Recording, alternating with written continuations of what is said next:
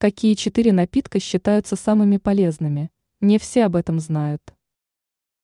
Если вы заботитесь о своем здоровье, то должны обращать внимание не только на полезную пищу, но и на напитки. В ряде случаев это оказывает весьма мощное воздействие на организм. Какие напитки можно назвать самыми полезными? Вода. Трудно поспорить с тем, что вода является наиболее полезным напитком для человека – так как без нее мы попросту не сможем выжить. Вода обладает прекрасной способностью очищать организм и поддерживать функциональность всех систем и внутренних органов.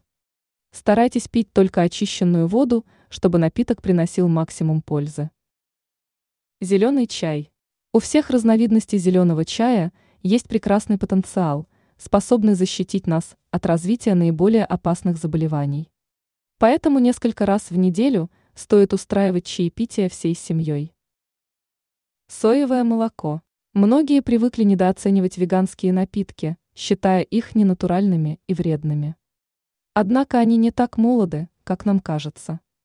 Соевое молоко считается одним из лучших продуктов для женщин, которые желают поддерживать свой гормональный фон в пределах нормы, отмечают эксперты. Достаточно употреблять его всего пару раз в неделю. Клюквенный сок.